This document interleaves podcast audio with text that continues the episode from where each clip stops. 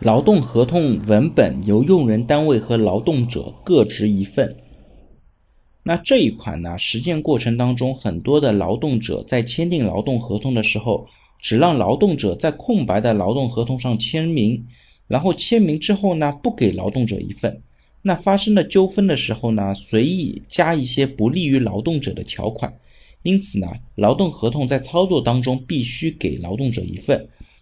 如果劳动者没有拿到的话，可以到相关的劳动监管部门去进行投诉或者申诉。这种情况下呢，用人单位也应当承担相应的法律责任。